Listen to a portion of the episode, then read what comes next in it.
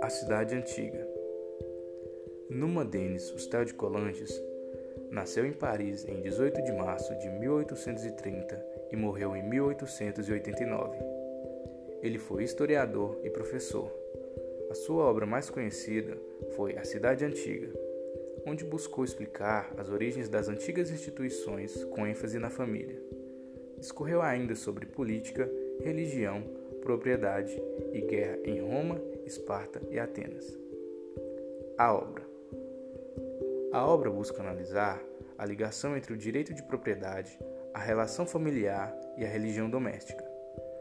Nesse sentido, o autor realiza um paralelo entre as crenças, demonstrando que as antigas famílias gregas e romanas eram constituídas por uma religião primitiva que estabeleceu o patriarcalismo e o casamento, determinando a hereditariedade para definir o direito à propriedade e à sucessão.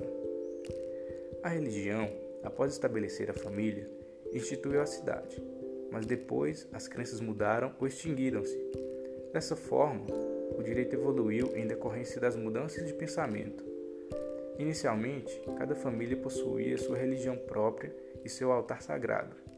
Porém, com o aumento demográfico, os deuses das famílias passaram a ser também protetores da natureza e, por fim, do Estado, ocasionando transformações na estrutura da vida urbana, onde a população era classificada em cidadãos, estrangeiros, livres e escravos.